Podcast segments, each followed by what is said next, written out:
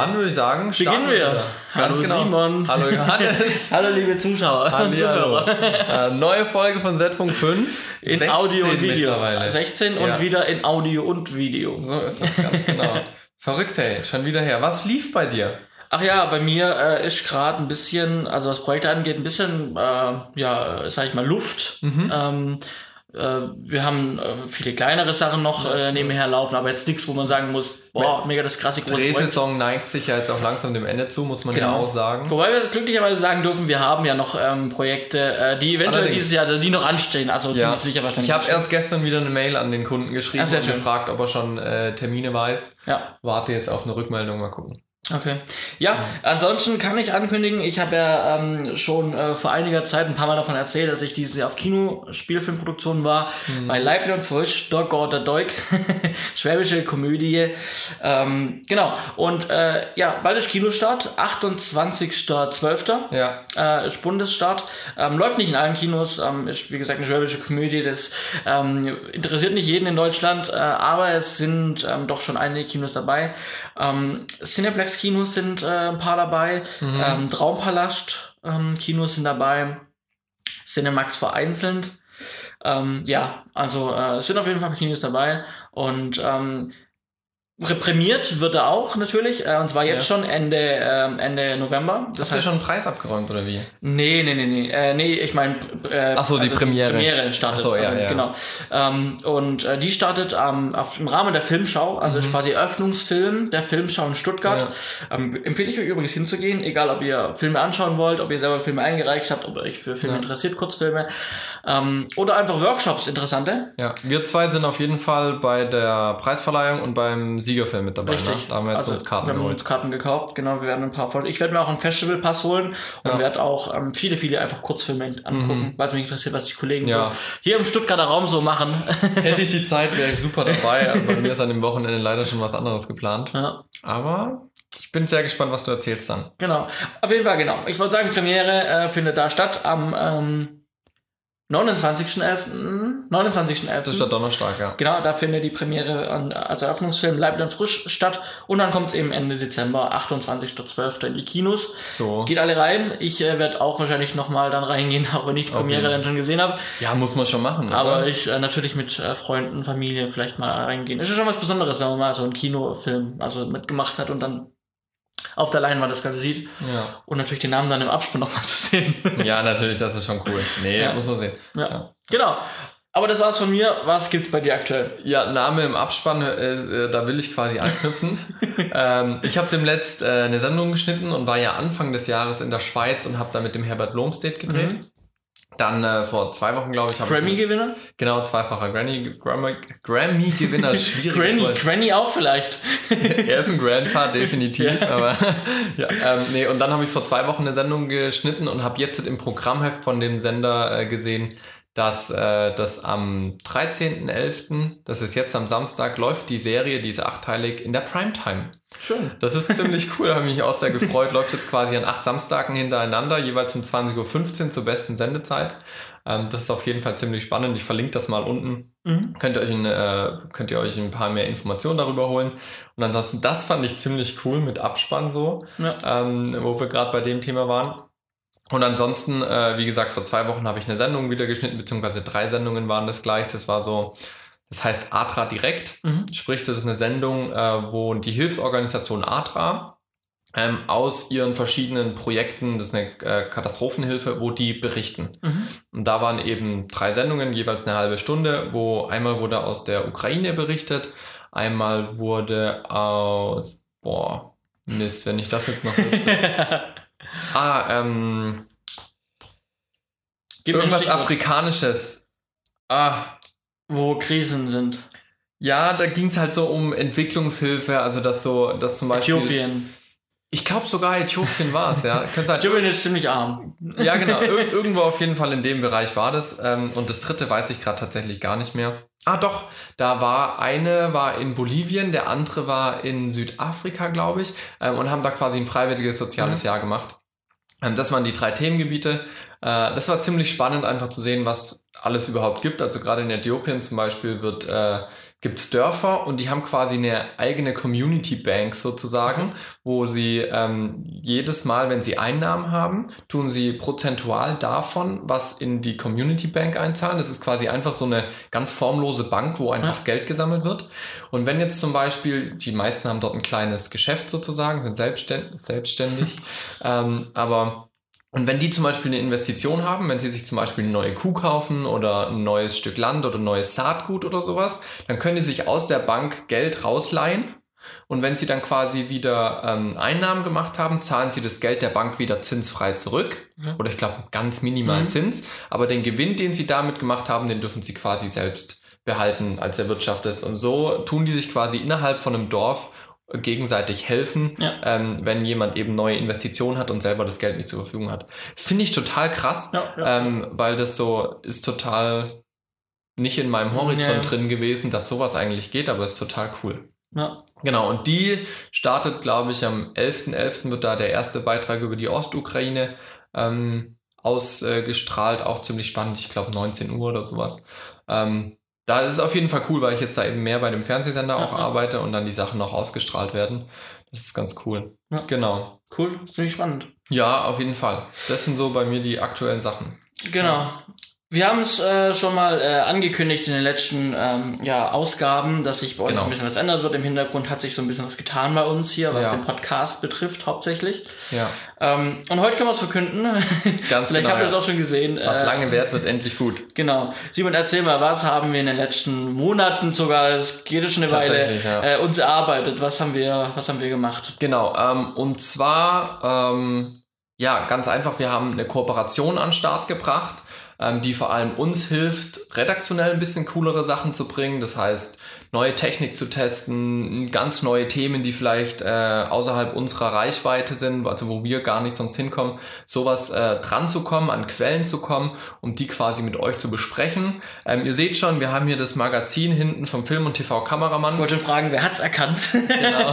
was es geht, genau. Film- und TV-Kameramann. Genau, das, ist Magazin. unser Kooperationspartner. Was damit einhergeht, ist natürlich auch, dass äh, Film- und TV-Kameramann einen Teil von unserem Podcast auswertet, sprich das Video, was ihr jetzt seht, ähm, für die, die nur Audio hören. Äh, es gibt noch ein Video dazu. Das findet ihr ab sofort immer exklusiv bei Film- und TV-Kameramann auf dem YouTube-Kanal, beziehungsweise sie teilen es natürlich auch auf Facebook und vielleicht eine auch Rubrik der auf ihrer Webseite. Genau. Es gibt eine Rubrik extra auf ihrer Webseite. Da wird es auch mit drin sein. Das ist quasi das, was wir für Film- und TV-Kameramann machen. Sie dürfen diesen Podcast bei sich mit auswerten. Das ist auch ziemlich cool. Ja. Ähm, und die Kooperation beinhaltet eben, dass wir redaktionell ein bisschen Unterstützung bekommen ähm, und äh, Equipment zum Beispiel, was aber nicht heißt, dass wir jedes Mal redaktionell von denen was nehmen müssen. Das ist ziemlich cool. Wir Genau, sind wir, genau, ganz wichtig, wir bleiben immer noch, so wie wir es aktuell sind, frei von der Ganz Gestaltung. genau, ja. Das war uns ganz wichtig und das machen wir auch so. Ja, wir bleiben frei, äh, genau. was wir inhaltlich bringen, ähm, aber haben eben die Möglichkeit, Unterstützung äh, zu bekommen von der Redaktion. äh, Richtig, wir genau, genau. Deswegen hat es auch so ein bisschen länger gedauert, weil natürlich da erstmal der ganzen Rahmenbedingungen geklärt sein müssen und eben für uns ganz wichtig war, dass diese Freiheit bestehen bleibt. Absolut. Und die ist absolut gegeben. Ähm, das heißt, wir dürfen immer noch frei raus von der Leber weg erzählen, was wir, ähm, was wir erlebt haben, was uns für Themen beschäftigen. Auch wenn ihr weiterhin Themenvorschläge habt, immer her damit. Ähm, das könnt ihr auf jeden Fall immer gerne uns schreiben. Wichtig für Genau. uns war auch, wir müssen hinter der Sache auch komplett stehen und wir selber Genau. ähm, haben das Heft, wir kennen das Heft schon sehr, sehr lange, wir ähm, mögen auch, äh, was da, also wir mögen, was da gemacht wird. Ja, also ich habe das Ähm, Ding, glaube seit drei oder vier Jahren im Abo. Ja, ja, ja, ja. Also Genau. ähm, deswegen wir haben gesagt, das ist ein toller Partner, weil wir den Partner selber kennen, weil wir selber die Hefte lesen, schon seit einiger Zeit. Und dann dachten wir, warum denn nicht ähm, äh, eine Kooperation mit Film und TV-Kameramann? Ganz Weil wir genau. selber, selber, selber gern lesen. Und Genau. warum nicht ihr auch was davon Ja. abhaben? Richtig. Das heißt, für euch ändert sich eigentlich nicht viel, außer dass ihr das äh, Video ab sofort immer auf der YouTube-Seite von äh, Film und TV Kamera findet. Ähm, und was sich für euch auch ändert, ist, dass ihr noch cooleres Zeug von uns gezeigt bekommt und noch coolere Themen wir mit euch besprechen können. Das heißt, für euch absolut Positives, hoffen wir zumindest. Ähm, gebt uns da einfach Feedback drauf. Wir freuen uns auf jeden Fall riesig. Das startet jetzt mit dieser Ausgabe, mit der, äh, mit der ersten November-Ausgabe. Und dann schauen wir einfach, wohin die Reise führt Richtig. ähm, und freuen uns da und bleiben offen. Genau. Genau. In diesem Zuge dürfen wir eigentlich auch wahrscheinlich neue Zuhörer und Zuseher begrüßen. Ganz Die genau. wir vorher noch nicht hatten. Die hatten wir am Anfang auch gar nicht erwähnt, aber wir wollten ja jetzt die, das Thema ansprechen, auch direkt. Ganz genau. Deswegen, äh, hallo an alle neuen Leute, die jetzt dazugekommen sind. Wir hoffen, dass ihr auch in Zukunft äh, weiter dran bleibt. Den Ablauf, den ihr heute kennengelernt habt, also mit dem, dass wir am Anfang über unsere aktuellen Projekte sprechen, dann eben Hauptthemen angehen. Genau. Ähm, und am Ende haben wir noch, äh, das werdet ihr dann Picks. hören, haben wir noch Picks, wo wir Ja. so einzelne Dinge vorstellen, jeder eins, was er gut findet, was er so kennengelernt hat in der letzten Zeit und was er euch gerne mitteilen würde. Ähm, das wird im Ablauf auch immer so bleiben. Das war auch schon von Anfang an so und das Genau. bleibt auch jetzt bei der Kooperation so. Wir haben immer eigentlich so einen gleichen Ablauf. Ähm, genau, ja. Genau. Das ist eigentlich das, was äh, zum, zu dieser Kooperation zu sagen ist. Wie gesagt, wir freuen uns riesig. Herzlich willkommen, dass die neuen Zuschauer mit dabei sind. Die alten sind ja, hoffe ich, sowieso dabei. Bestandszuhörer. Genau, für euch geht's äh, ganz normal weiter. Ähm, genau, würde ich sagen, nachdem wir das auch mit euch geteilt haben, was uns ein wichtiges Anliegen war, starten wir einfach mit unseren Themen. Wir haben auch wieder heute zwei Stück und das erste geht in die Richtung Postproduktion. Deswegen würde ich dir dann mal gleich sagen, ey, starte doch mal damit. Wir haben mal wieder äh, ein Update, was zur Verfügung steht. Und zwar hat Adobe, wie man es natürlich mittlerweile erwartet, ähm, wieder eine neue Version von der Creative Cloud, die 2018er Version, Genau. äh, rausgegeben. Speziell, weil wir über Premiere sprechen, weil wir sind Filmemacher, wir sind Filmemacher-Podcast und deshalb soll es um Premiere gehen. Richtig. Ähm, wir wollen, einfach mal die, die so, nicht alle, aber so die Hauptveränderungen, äh, Bug, äh, Bugfixes eben nicht, sondern eher die neuen Ja. Features ansprechen heute. Genau. Ähm, ein Feature war zum Beispiel, äh, es gibt ja schon seit einiger Zeit diese Teilen-Funktion. Die Ja. haben wir noch nicht kennengelernt. Die Teamarbeit. Die ne? Teamarbeit. Genau, genau. richtig. Äh, wo ich eben äh, mit mehreren Leuten an einem Projekt arbeiten kann. Ja, Ähm, wie gesagt, wir konnten es noch nicht testen, weil das natürlich in einer anderen, es liegt leider liegt's in einer anderen ähm, Lizenz drin, Lizenz drin, das Genau. heißt äh, in der teuersten Lizenz. Das heißt, man Ja. müsste, wir müssten uns da jetzt eine teure Lizenz kaufen, um das auszuprobieren, was wir bisher nicht gemacht haben. ja, weil einfach der Nutzen für uns noch nicht so da war. Genau. Also es ist hauptsächlich interessant, glaube ich, äh, für Leute, die eben viel im Team arbeiten, für Agenturen, äh, für, für äh, Filmproduktionen, die wirklich mit mehreren Cuttern zusammenarbeiten. Absolut, ja. Ähm, und da kommt ja dann immer ein Schnittassistent, Genau. Cutter, so Richtig, ja. So für uns jetzt, wo wir meistens einzeln oder dann halt gemeinsam im Büro sitzen und, und auf einen Monitor schauen, ist wahrscheinlich eher nicht ganz so relevant. Äh, was aber ein großer Punkt war ja immer bei diesen Teilen so, hey, äh, wenn zwei Leute in dem Projekt arbeiten, dann machen die sich doch nur Probleme, weil sie gegenseitig sich die Sachen kaputt machen. Und da ist ja jetzt die neue Funktion, dass man Teile davon schreibgeschützt Genau, man kann setzen Teile kann. sperren, also generell die Teilfunktion einfach besser. Ja. Ähm, es wurde eben verhindert, also es wird immer mehr verhindert werden, dass man Sachen kaputt macht, die am anderen gerade jemand arbeitet. Also es sind da mehr Schreibschutzfunktionen verfügbar, um Genau. einfach äh, So wie es ich verstanden habe, legt man einen Arbeitsbereich fest, wo man jetzt gerade drinne ist. Und dieser Arbeitsbereich ist dann für den zweiten, der ins äh, Projekt reinschaut, ist er dann quasi bestärkt, äh, gesperrt und kann nicht bearbeitet werden. Genau. Das ist so, wie es ich jetzt auf den ersten Blick verstanden habe. Und das hört sich eigentlich recht sinnvoll an. Ja, also wenn ihr da Erfahrungen gemacht habt mit Ja. dieser Teamarbeitsfunktion, schreibt uns mal gerne in die Kommentare. Es würde uns mega interessieren, was ihr dazu sagt. Ähm, wie gesagt, wir haben es noch nicht probiert. Wir werden es vielleicht in den News kommen irgendwann, ähm, das mal so auszuprobieren. Ähm, aber wenn ihr da was habt, äh, wenn ihr da Erfahrung habt, dann schreibt uns diese ganz gerne und dann können wir da nächstes Mal vielleicht mal drüber sprechen und das kurz Genau. mal, was ihr so an Erfahrung habt, für alle nochmal kundtun. Was ja aber auch die Sache ist, kann ja nicht nur sein, dass zwei Cutter an einem Projekt arbeiten, sondern dass ich als ein, Ein Cutter Cutter an an zwei- mehreren genau. Projekten arbeite. Genau. Ja. Ähm, und bisher war ja immer der, der Workflow, dass man sich quasi das zweite Projekt als die Timeline importiert hat. Genau, über den Media Browser zum Beispiel holt man sich das Projekt Genau. in das aktuelle Projekt rein. Ja, genau, so kann man quasi mehrere Sachen gleichzeitig bearbeiten. Ähm, wird dann aber, finde ich, innerhalb des Projektes ein bisschen unübersichtlich. Also ich hatte schon ein Projekt, wo ich dann insgesamt sieben Ja. Filme hatte mit sieben Wenn Timelines. diese komplette Ordnerstruktur von der anderen Projekt in deinem aktuellen Ordnerstruktur genau. vom aktuellen Projekt hast, das Ja. sind schon viele Ordner dann. Und du hast halt dann immer bisher gehabt, dass die Projekte ineinander verlinkt sind. Die waren nicht mehr getrennt. Das heißt, das eine Projekt lag komplett im anderen drinne und das finde ich nie so optimal. Und Ich glaube, auch da gab es Umwege, aber grundsätzlich war es Ja. so, ja. ja, und jetzt ist es eben so, dass man wohl zwei Projekte gleichzeitig öffnen kann. Genau. Haben wir selber äh, auch noch nicht probieren können. Mhm. Ähm, äh, ja, ich habe mir die, da kommen wir gleich dazu, warum wir es noch nicht genau probieren konnten, ja. sondern einfach mal mit Abstand das Ganze jetzt mhm. einfach betrachtet haben, diese neuen Features. Ähm, genau, ja. Wird aber vielleicht interessant, wenn wir jetzt, also wir haben gerade einen Auftrag am Laufen, wo wir drei Filme machen, das sind drei Referenzfilme für einen Kunden ähm, und das läuft, glaube ich, bis nächstes Frühjahr irgendwie. Mhm. Einer soll dieses Jahr gemacht. Und da könnte ich mir gut vorstellen, dass das durchaus mal relevant wird, ähm, dass man da zwei, drei Projekte parallel öffnet, um einfach ähm, überall direkt vergleichen können, vom Timing, vom Stil und so weiter, ja. wo man auch Elemente doppelt nutzt sozusagen. Ja. Da bin ich gespannt. Genau. Mal gucken. Ähm, das Texttool hat sich auch schon über die letzte Version hinweg verändert. Man hat ja. kein Titelfenster mehr, wo man komplett in diesem Fenster, in diesem ja. Zusatzprogramm, sage ich immer, ähm, den Text bearbeitet und mhm. erstellen kann sondern wir haben äh, die Essential Graphics sind ja dazu gekommen. Genau, wir haben quasi den Text direkt, ähm, wir haben quasi ein Texttool, was wir direkt im direkt in Premiere im, im Fenster, im Forscherfenster unseren Titel erstellen können. Mhm. Ähm, das wurde jetzt gesagt, wie, wie du es gerade gesagt hast, durch diese neue Funktion schon vor längerem ähm, ja. verändert. Ähm, Genau, jetzt kam aber noch eine, also die haben natürlich auch dieses Texttool jetzt wieder verbessert, weil da gab es natürlich auch schon so ein paar Reklamationen und Beschwerden.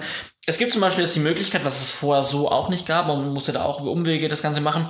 Ähm, man hat äh, ein äh, responsives Texttool mittlerweile. Mhm.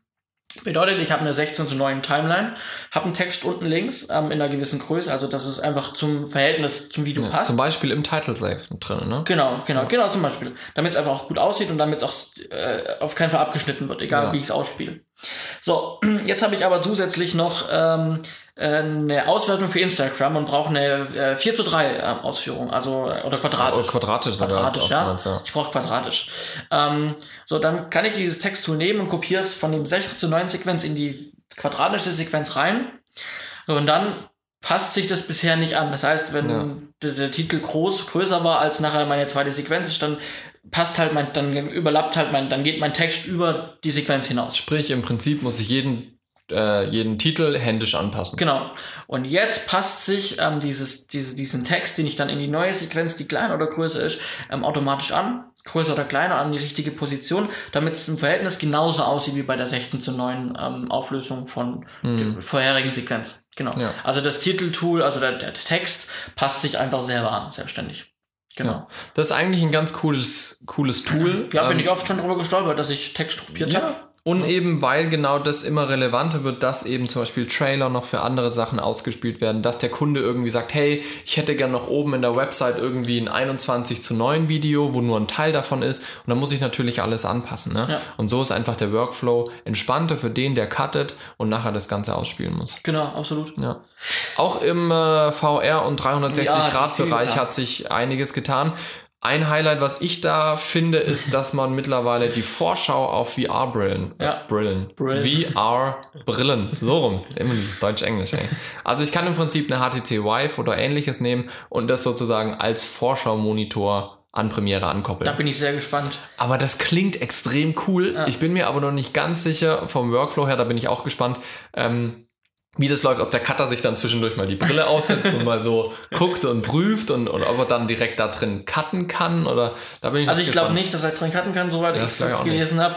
Ähm, aber wir haben ja die Möglichkeit auf VR-Brillen mhm. äh, dran zu kommen. Wir müssten es mal testen. Wir ja. würden es einfach mal ausprobieren, würde ich sagen. Ja. Und ähm, können es dann gerne berichten. Also wir haben ja. die Möglichkeit auf VR-Brillen zuzugreifen und wir können ja dann mal irgendwas updaten und können das einfach mal probieren. Ja. Das Auch wenn es mit Mac gut funktioniert. Würde mit ja, Mac. Oh ja. Ob das gut ja. funktioniert? Hatten wir dem letzten Jahr erst eine sehr schöne Diskussion mit einem Kollegen.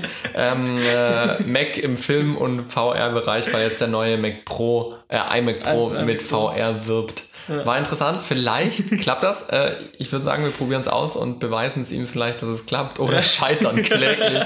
Mal gucken. Mal gucken. Wir, bleiben gespannt. Wir berichten auf jeden Fall, ob es funktioniert. Genau. Ja. Ähm, noch im VR-Bereich, was ganz gut war ähm, ähm, wir haben normale Videoüberblendungen und diese sind jetzt auch für VR angepasst. Das heißt, wenn ich schneide, dann ähm, sollen Videoüberblendungen halt über den kompletten, über das komplette Spektrum sich äh, auswirken. Mhm. Das heißt, egal wo ich hingucke, das sind immer saubere Blenden und auch ich habe Problem mit Kanten vielleicht. Ja. Und dann sind zwei Blenden oder sowas, dann überschneiden die sich. Ähm, also die, die Überblendungen, die Videoeffekte sollten auch VR-mäßig 360 Grad angepasst worden ja. sein. Ich glaube auch ein ganz wichtiges Ding einfach, was jetzt äh, Zeit war, dass es endlich passiert. Genau. Ja, was gibt's noch? Uh, es gibt noch zwei Dinge. Einmal Adobe Stock. Mhm. Ähm, wurde jetzt noch besser integriert, noch direkter integriert, ähm, was im Prinzip so viel bedeutet, wie dass, ähm, äh, dass wir ein extra Fenster haben, was wir über die Fensterleiste öffnen können, mhm. können dann im Suchfeld eingeben, was wir brauchen und können uns dann ähm, aus Adobe Stock, aus dieser Datenbank von Stock Footage ähm, eben direkt Titelanimationen, äh, Intros, Outros, Abspänne direkt ähm, reinziehen ins Projekt und kann es direkt bearbeiten. Bezahl es sind manche dabei, die man bezahlen muss. Es sind aber auch kostenlose Titelanimationen dabei. Lohnt sich auch mal einen Blick rein, was es dafür ja. gibt. Ja. Genau. Ja, und zu guter Letzt ähm, habe ich noch den Punkt, äh, muss ich ganz kurz spiegeln, genau. Wir können ähm, After Effects Vorlagen und Effekte begrenzt natürlich, aber wir können ein paar After Effects Vorlagen und Effekte ähm, anwenden in Premiere mhm. direkt. Also es kommen ja eh immer mehr und mehr dazu. Für die Jahre sind ja mehrere Funktionen dazugekommen. Aber das Gute ist, man braucht After Effects dazu nicht installiert haben. Das ist schon cool, ne? Ja. Welche Effekte es genau sind, müssten wir selber auch mal ausprobieren. Ja. Also wie gesagt, wir haben sie nicht geupdatet. Warum haben wir noch nicht geupdatet? Warum haben wir nicht geupdatet? also ich muss sagen, zu CC 2017 bin ich erst jetzt äh, im Spätsommer abgedatet. Das kam ja auch schon vor einer ganzen Weile raus. Ja. Ähm, der Grund ist einfach dafür, dass in der Regel direkt nach Veröffentlichung die neue CC-Version noch einige Bugs hat wenn ich alte Projekte dann in der neuen, äh, in der neuen CC-Version öffne, dass irgendwie das Material rausschmeißt oder Vorschaufehler dauernd gibt und sowas, hört man sehr, sehr oft. Deswegen, ich persönlich tue meistens erst ein Viertel, halbes Jahr später updaten oder wenn es zwingend notwendig ist. Sprich, jetzt ist CC 18 rausgekommen. Vielleicht werde ich dann im Frühjahr 2018 dann auch updaten. Wahrscheinlich, wenn der Auftrag, der jetzt gerade läuft, fertig ist. Also den werde ich wahrscheinlich mit zwei äh, CC 17 noch machen. Ähm, und der zweite Grund ist, es kam ja noch äh, High Sierra raus für Mac. Wir arbeiten ja auf Mac. Ähm, und wenn man dann eine neue CC-Version hat und ein neues Betriebssystem. Zwei, zwei Updates gleichzeitig, zwei Problemquellen, die ja. quasi entstehen können. Ja. Also wenn man wirklich darauf angewiesen ist, dass das Ding läuft, wenn man es braucht, ähm, dann bin ich immer einer, lieber warte ich ein Vierteljahr länger mit dem Update und verzichte auf die zwei, drei Funktionen. Und da ist jetzt aktuell keine dabei, die ich zwingend ganz schnell brauche, ähm, weil ich im 360-Grad-Bereich zum Beispiel nicht wirklich unterwegs bin aktuell. Ähm, Genau, deswegen, ich warte da immer ganz gerne. Ich rate auch immer den Kollegen, die mich fragen, hey, soll ich schon updaten? Man, ja, weiß nicht. Ähm, genau, deswegen auch an euch, informiert euch da davor, mit welchem Betriebssystem ihr arbeitet, ob das schon alles läuft, ob es da schon Bugfixes gibt. Ähm, genau, deswegen haben wir noch nicht abgedatet. Richtig, ja? deswegen können wir noch nicht zu allem was sagen.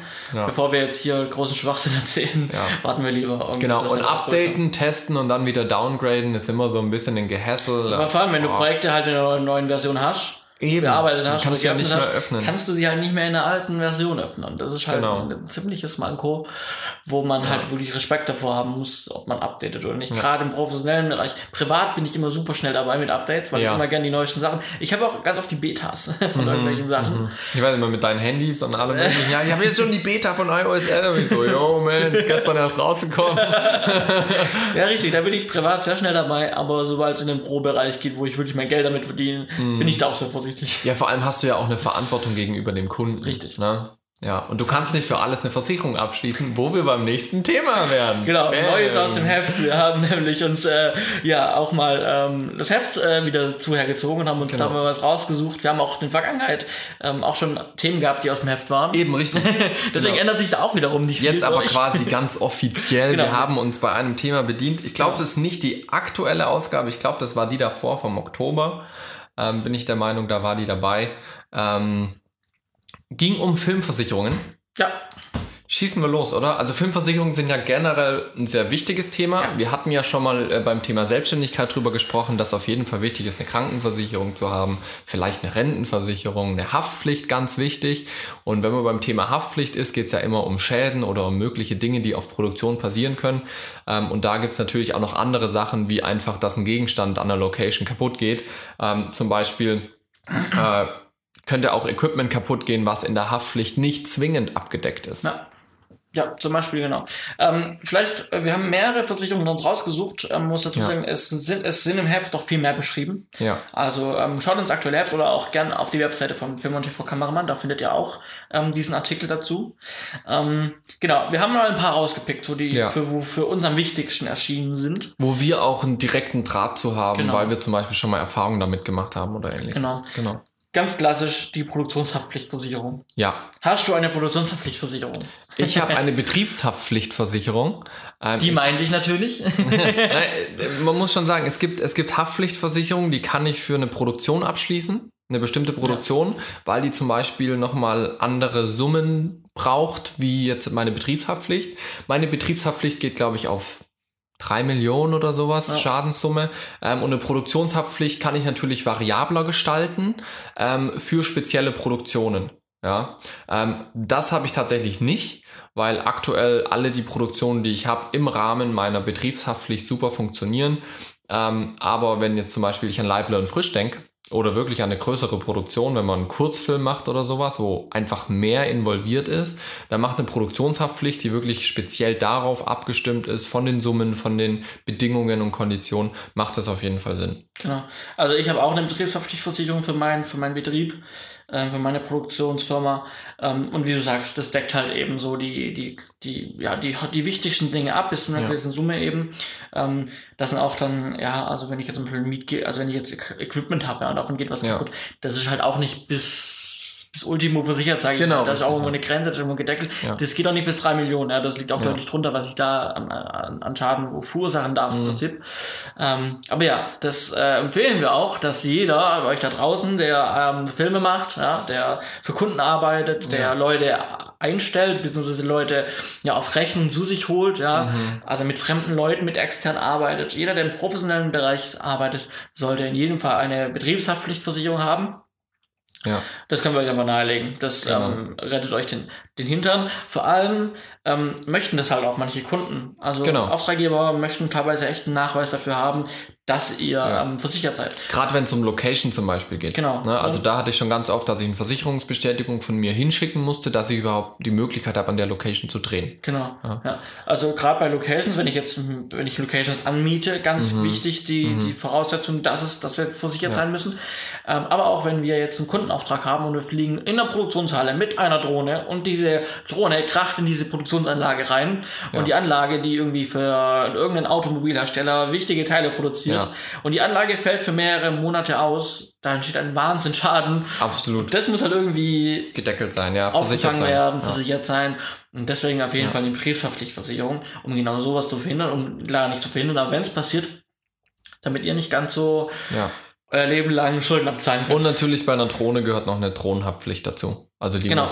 Also genau, wenn ihr eine Betriebshaftpflicht habt, heißt es nicht, dass ihr automatisch Drohnenversichert seid. Ja, das ist genau. meistens, äh, ja, das ist nicht inkludiert, das müsst ihr dann extra. Und in der Betriebsverpflicht sind auch meistens oder oftmals keine Schäden an Equipment äh, ja. inkludiert. Also da gibt es nur ein paar wenige Anbieter, die das mit inkludieren. Deswegen bietet sich oftmals auch an, eine spezielle Equipmentversicherung zu machen. Genau. Nicht nur fürs eigene Equipment, was ja. dann eher in Richtung Elektronikversicherung gehen würde, genau.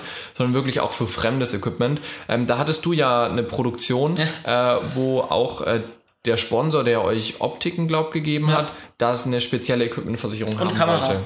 Ja. Also ich, äh, wir hatten äh, eine, eine Serien-Teaser-Produktion für eine Serie. Ähm, und bin ich auch mal gespannt, ob die irgendwann, äh, ob die irgendwann äh, mal, ob das der Serie mal was wird. Ja. Bin ich mal gespannt. Ja. Müssen wir abwarten.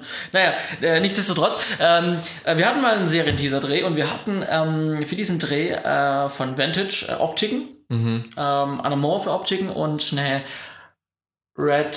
Ich glaube, war eine Epic. Epic war es, glaube ich. Ja, ja, glaube ich, eine Epic. Ja, es muss, glaube ich, eine Epic ja. gewesen sein. Ich war ja einen Tag da. Ja, genau. Ähm, ich bin der Meinung, es war eine Epic. Ja, die haben wir äh, äh nicht geschenkt bekommen, aber wir geliehen bekommen.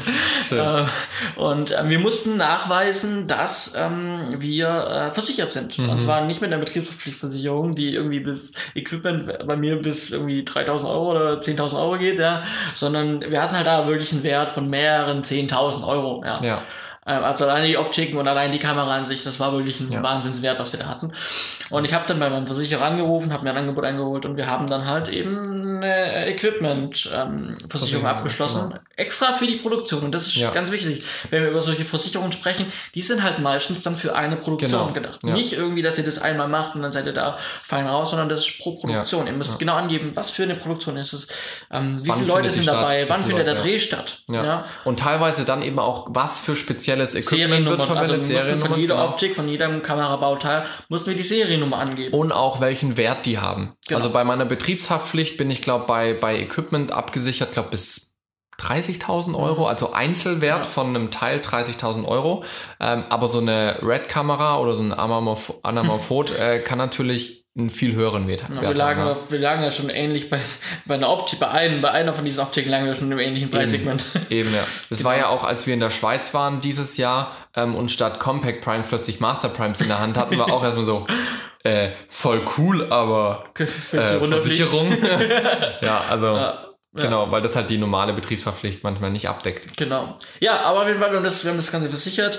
Ähm, ja, und haben dann natürlich das dann auch bekommen, dadurch, ja. dass wir nachweisen konnten, dass wir die Versicherung haben und sonst wäre das eben ja. nicht gegangen. Die, das geht auch meistens relativ schnell. Also wenn man, es gibt so ein paar Versicherungsanbieter oder auch meistens die eigene Versicherung, die eh auf Gewerbe und Betrieb mit äh, spezialisiert ist, die haben sowas meistens im Repertoire. Da reicht in der Regel ein Anruf beim Berater ähm, und dann geht das innerhalb, sage ich mal, von drei, vier Tagen, dass die steht, die Versicherung. Deswegen, äh, bei uns in dem speziellen Fall ging es innerhalb von einem Tag. So. Es musste in einem Tag funktionieren. So. Und ähm, wir hatten trotzdem Probleme dadurch, äh, dass es eben in diesem Tag sich um ein paar Stunden, um eine Stunde zu spät die, der Versicherungsnachweis kam und wir diese nicht mehr zugeschickt bekommen haben, sondern die Kamera und die Optiken persönlich abholen mussten. Mhm. Und das waren irgendwie 300, 400 Kilometer, Boah. die wir fahren ja, mussten, klar. um dann das Equipment abzuholen.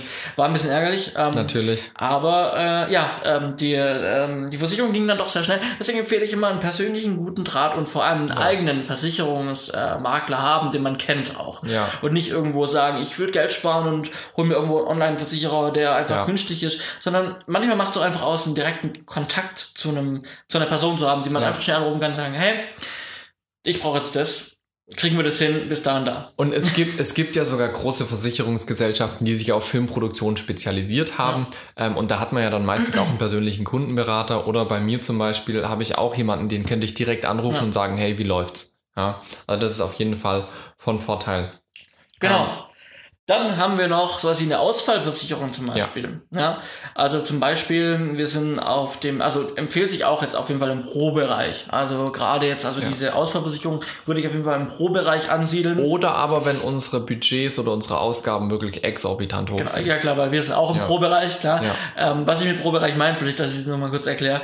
Wirklich, wenn wir jetzt Richtung Spielfilm, äh, Seriendreh gehen, wirklich, wo wir wirklich, ja, also wirklich keinen Werbefilm machen, sondern oder wirklich ja, wobei, ich würde vielleicht schon sagen, auch Werbefilm, ja, aber ja. es kommt halt auf die Produktion. Es kommt auf das Preissegment an. Es ja. kommt auf das Preissegment an. Und wenn wir halt einen Werbefilm, sage ich jetzt mal, wo wir jetzt drei Monate Zeit haben, wir machen irgendwie für ein 10.000 Euro Budget eine Werbung, dann hole ich mir keine Auswahlversicherung. Anders sieht's aus, wenn ich jetzt ein Projekt habe, wo ich vielleicht bei Budgets von 100.000 Euro, 80.000 Euro liege, ja, aufwärts, dann würde ich auf jeden Fall ja. ähm, mir sowas überlegen wie eine Auswahlversicherung. Wenn ich auch mehrere Drehtage habe, vielleicht auch riskante Drehtage, Drehtage mit viel Crew.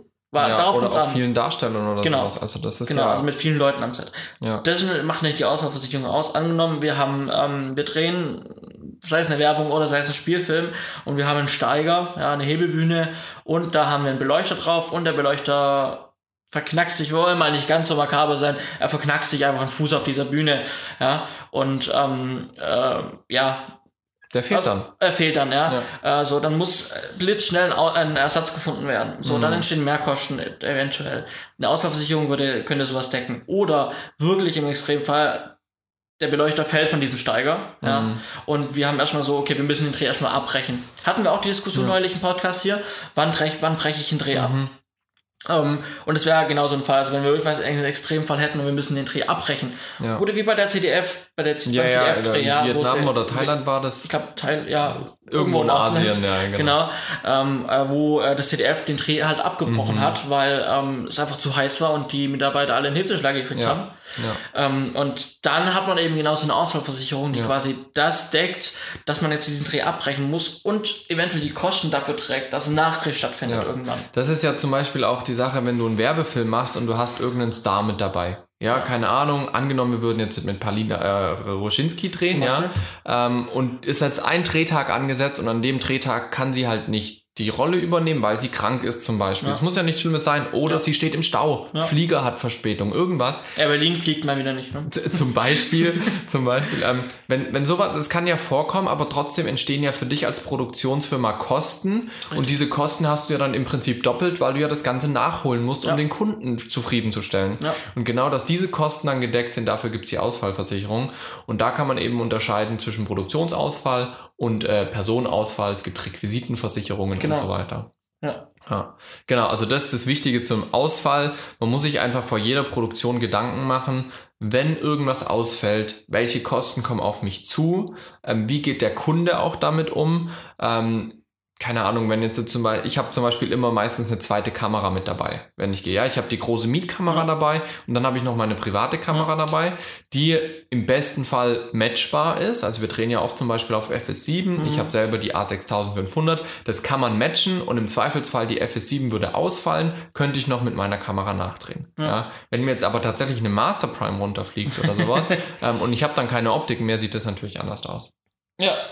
Ja. Also muss man sich einfach überlegen, welche Werte oder welche Budgets können im schlimmsten Fall anfallen. Kann ich das stemmen? Wie gehe ich damit um? Ja. Deswegen, ich würde es, glaube ich, nicht so pauschal einkategorisieren, sondern ich würde, es ist wirklich, glaube ich, auch eine produktionsindividuelle Frage. Ja, Ja. das auf jeden Fall. Genau. Und auch eben nicht nur, dass es eben, wie ich es ähm, eben äh, erzählt habe, ähm, äh, davon hatte, dass ähm, eben wenn Personen ausfallen, sondern es Ja. können einfach mehrere Gründe sein, Ja. ähm, warum eine Produktion unterbrochen werden muss oder abgesagt werden muss. Genau, richtig, ja. Ja. Genau. Genau. Dann, Ja. Was äh, haben wir noch? Äh, wir haben zum Beispiel noch ähm, die äh, Fertigstellungsgarantie.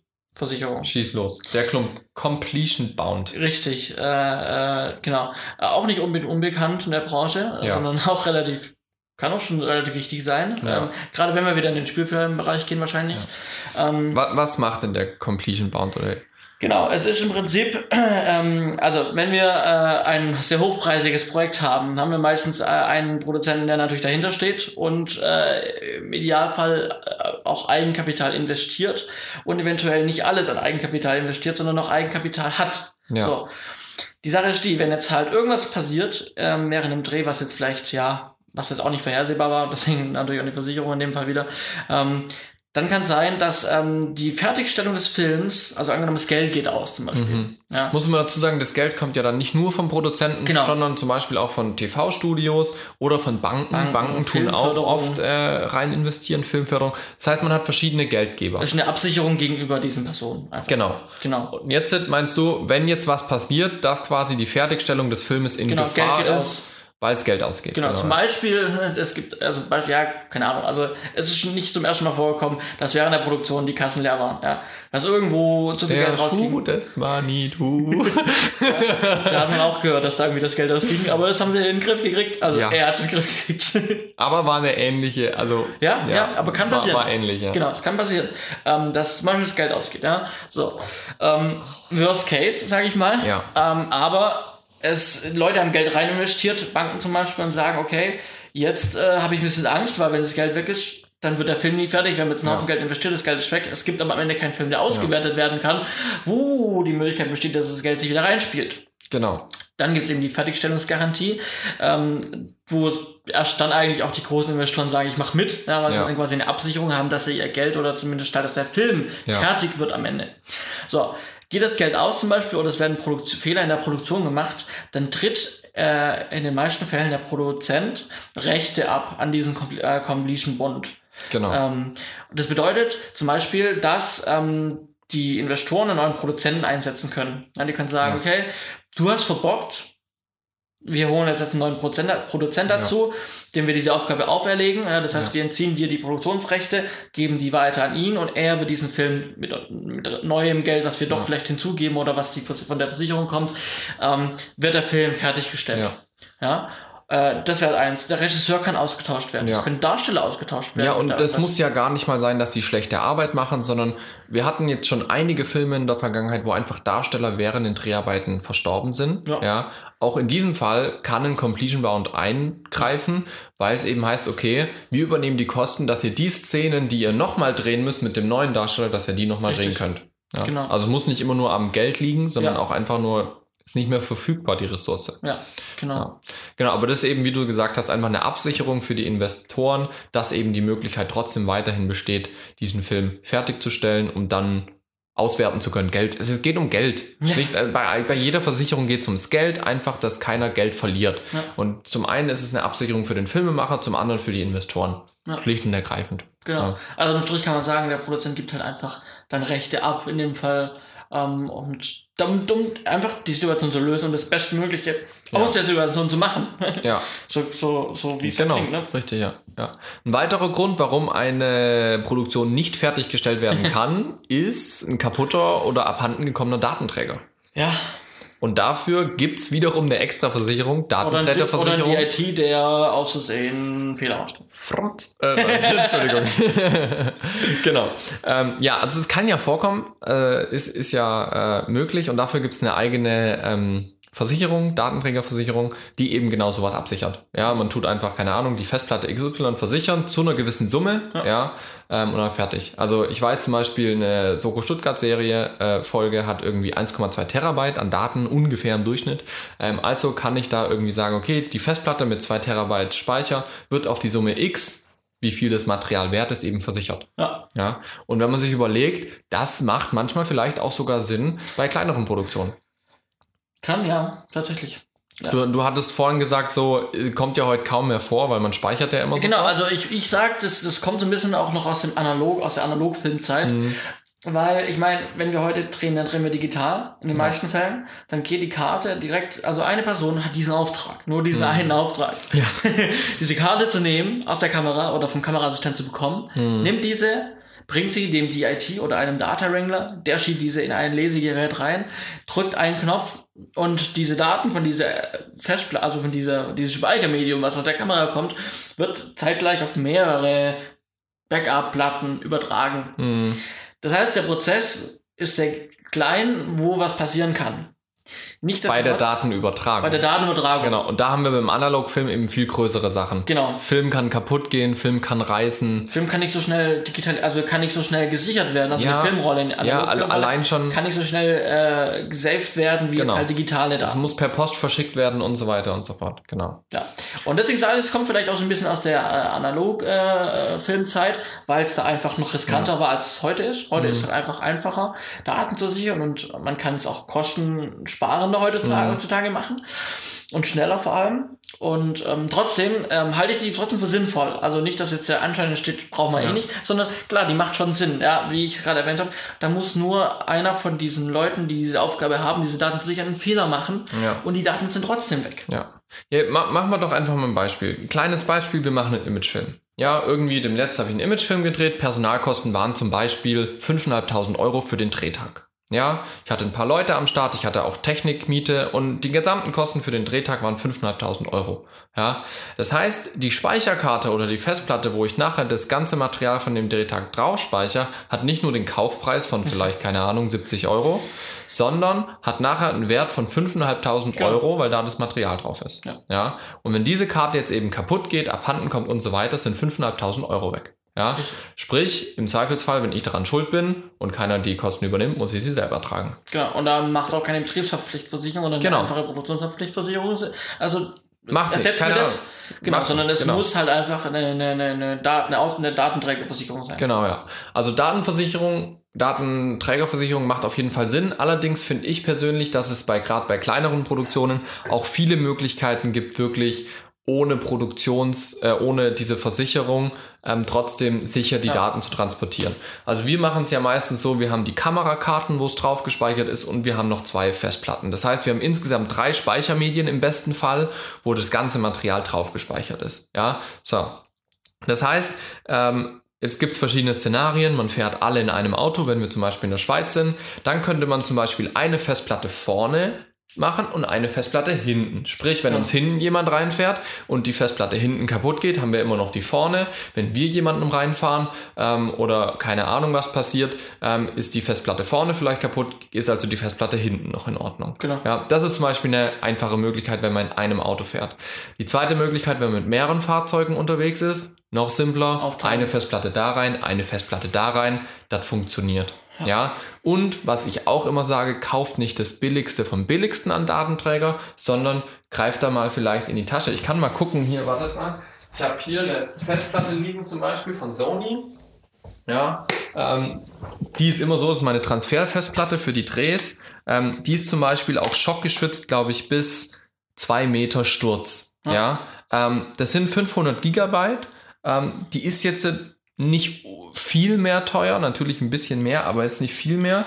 Ähm, aber das ist zum Beispiel auch eine Maßnahme, wie ich einfach meine Daten sichern kann, wenn zum Beispiel das Case von der Festplatte runterfällt. Ja, ander, ander, anderer Punkt ist, ich könnte aber zum Beispiel auch ähm, einen Case für die Festplatte kaufen, was gepolstert ist. Ja, ja also das geht ja auch. Und, genau, und so kleine Cases kosten irgendwie, keine Ahnung, 30 Euro oder was. Genau. Das kann man schon mal investieren. Also wie, wie du es gerade gezeigt hast für die im Video, ähm, die Hersteller gibt die sowas machen, extra für die Ja, ich mein, Lassie hat La, das ja auch. Genau, Lassie habe ich zum Beispiel die Rugged, ja, die ja, mit dem orangenen genau. ähm, Schutzmantel mit dem Gummi ja. äh, außenrum. Und die sehe ich halt auch, also so, so im Schutzmantel der Festplatten sehe ich auf jeder Werbefilmproduktion, wo ich unterwegs ja, bin. Äh, ich ich glaube selbst Western Digital hat mittlerweile für die normalen kleinen Festplatten irgendwelche Gummihüllen drumrum. Ja. Und ansonsten, wie gesagt, es gibt gepolsterte Taschen, es gibt gepolsterte Cases. Ich tue auch immer, wenn wir auf Dreh sind, die Festplatte, die ja. eine äh, vorne ins Handschuhfach und die andere bleibt ja. in der Tasche. Ja, klar. Wo sie nochmal geschützt ist, äh, halt irgendwo hinten.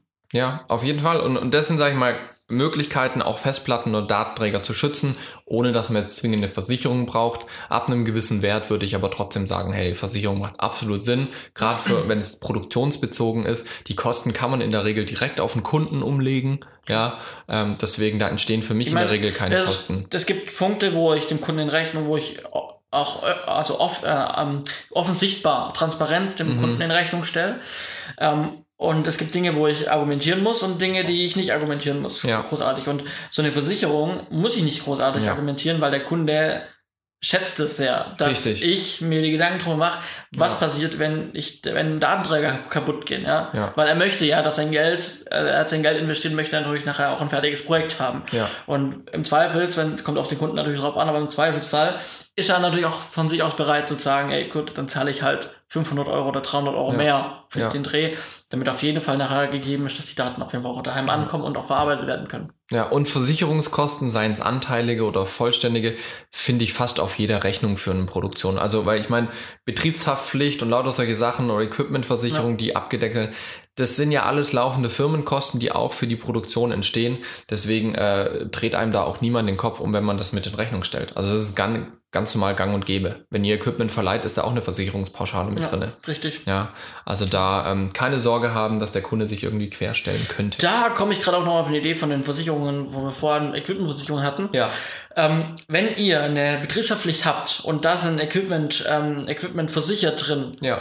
ähm, und ihr kriegt eine Leitequipment aus und da wird aufgeführt, also ihr müsst natürlich vor euch abgleichen, die AGBs angucken, ähm, was da versichert wird und was eure eigene Versicherung abdeckt. Aber es kann vorkommen, dass euch beim Verleiher eine Versicherungsgebühr nochmal verlangt. Ja, meistens 5% oder sowas. Ja, ja, genau. Also auf jeden Fall nochmal Zusatzkosten, die dann der äh, Verleiher verlangt von euch, dafür, dass es versichert ist, dass er quasi die Versicherung macht für euch.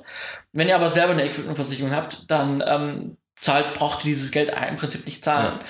Äh, klar, wenn der, wenn der Verleiher sagt, es geht nur mit unserer eigenen Versicherung und das ja. müssen wir machen oder sowas, klar, dann macht keine große Diskussion draus.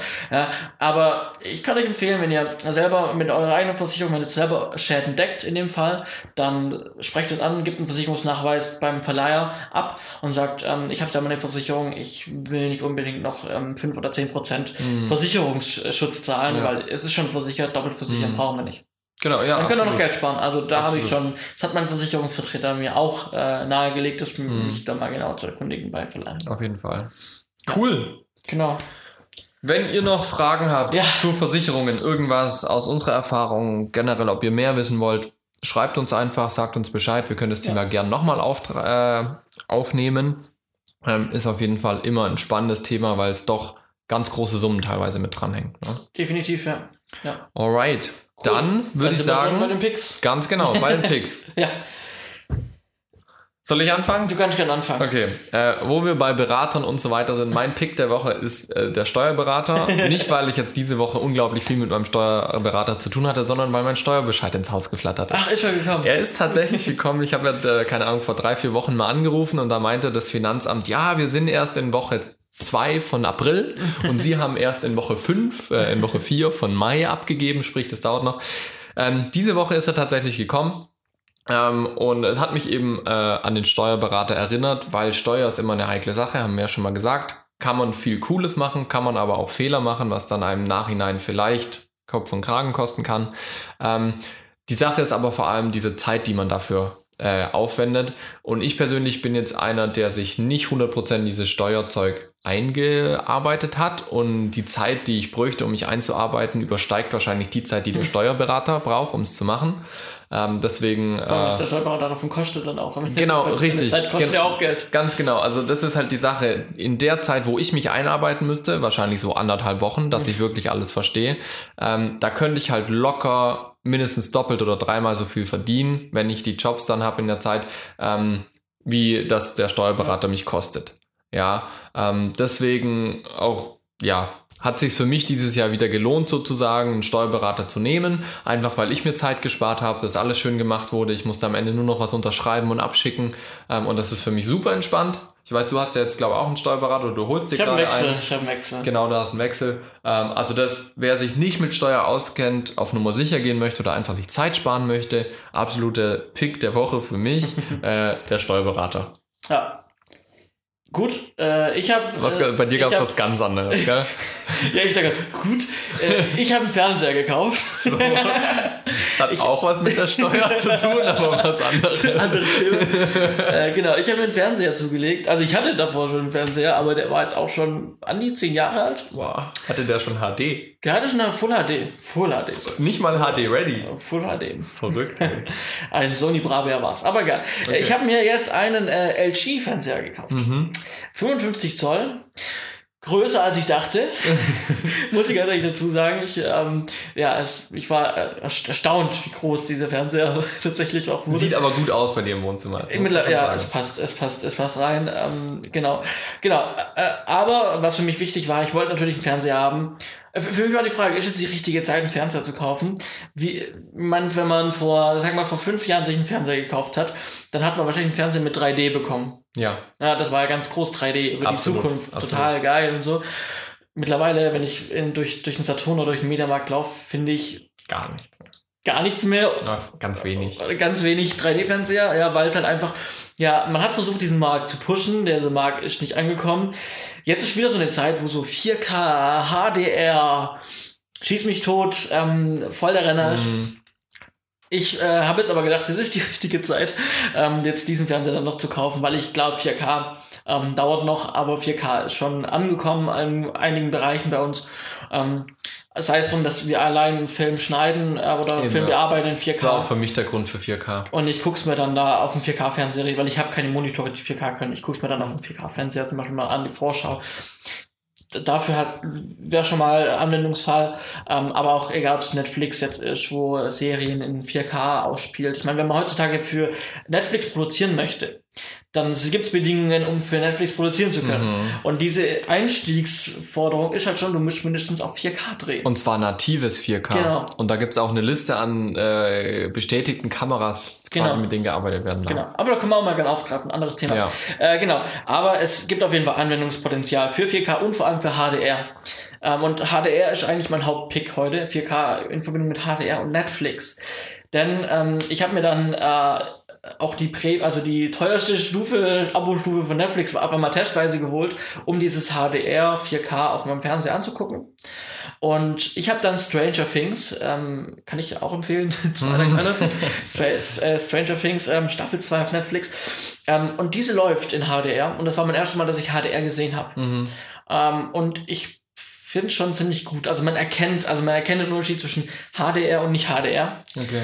Ähm, und also, ja, wie, wie, wie erkennt man es? Also die Farben sind einfach leuchtender. Ja, es ist einfach, äh, das Bild ist einfach heller, also nicht alles ist gleich, es ist einfach, nicht alles wurde einfach heller gemacht, sondern die hellen Bereiche im, im Film, keine Ahnung, wir sind in einem Kellerabgang zum Beispiel, die Kamera filmt von innen nach draußen. Mhm. Draußen ist Tag gerade, mhm. das heißt draußen ist ziemlich hell und drin in diesem Kellerabgang ist ziemlich dunkel. Ja.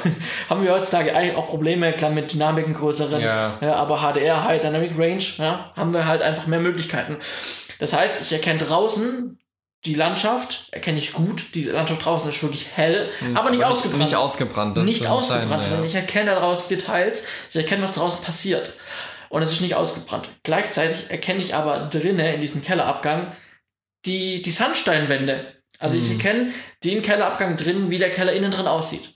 Und da merkt man einfach, dass diese Farben draußen einfach viel, also die Kontraste sind da, draußen ist es viel heller, aber eben nicht ausgebrannt, nicht, nicht Ja. kaputt, kein kaputtes Bild, sondern ein helles, schönes Bild.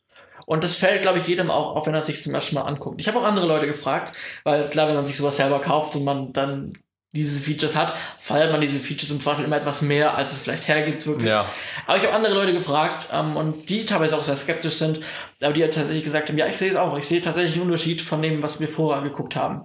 Und deswegen kann ich absolut empfehlen, ähm, HDR.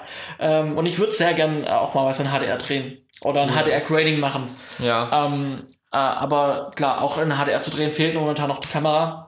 Ich meine, wir könnten uns mal wieder eine Red nehmen und damit was drehen und dann in Ja. HDR zum Beispiel. Ich habe ja dem letzten wieder mit einem Kollegen geredet, wo es hieß so, ah, so ein Projekt im Jahr als freies Projekt, wo man sich mal austoben kann, wäre schon schön. Wo man ja. so Sachen wieder probieren kann. So. ja, Mann, das müssten wir mal wieder an den Start bringen irgendwie. Ja. Genau, aber das kann ich empfehlen, mal ähm, äh, 4K HDR. Ähm, auch mit mit Netflix-Serien oder Filmen. Da gibt es auch schon eine gute Auswahl an HDR-Produktionen. Natürlich jetzt auch auf dem, auf dem, dem, vom iTunes Store. Also Mhm. Apple hat das ja auch gemacht mit dem Apple TV 4K, der kann auch HDR. Ähm, und da gibt es jetzt auch viele Filme, die nochmal neu farbkorrigiert wurden, ähm, in HDR, also ein HDR-Grading bekommen haben. Mhm. Von großen Filmen, auch die jetzt halt im iTunes Store Ja. ähm, wenn du den Film in HD mal gekauft hast, also zum Beispiel American Sniper, den habe ich mal gekauft in HD vor vier Jahren. Ähm, und den kriege ich jetzt Ist ja als. schon so alt. Ja, ja, ich. Verrückt. Und ich krieg den, oder das heißt drei Jahre. Ja, ja. auf jeden Fall den, genau. Und ich kann jetzt diesen Film nochmal runterladen in HDR. Mhm. Kostenlos, ne? Das ist cool. Ja. Aber Wus war noch wusstest du, dass, dass Apple äh, Steven Spielberg für eine Serie als Regisseur verpflichtet hat? Verpflichtet nicht? Ich habe gehört, dass Interesse daran haben, aber nee, die haben den wohl verpflichtet dazu, äh, eine Serie. Ich weiß nicht genau welche Serie, aber Apple hat sich Steven Spielberg. Ich weiß, dass sie ziemlich viele Leute ähm, äh, sich eingekauft haben, haben von Sony. von Sony haben sie von jemanden Sony Entertainment aufgeholt. oder Sony ja. Pictures.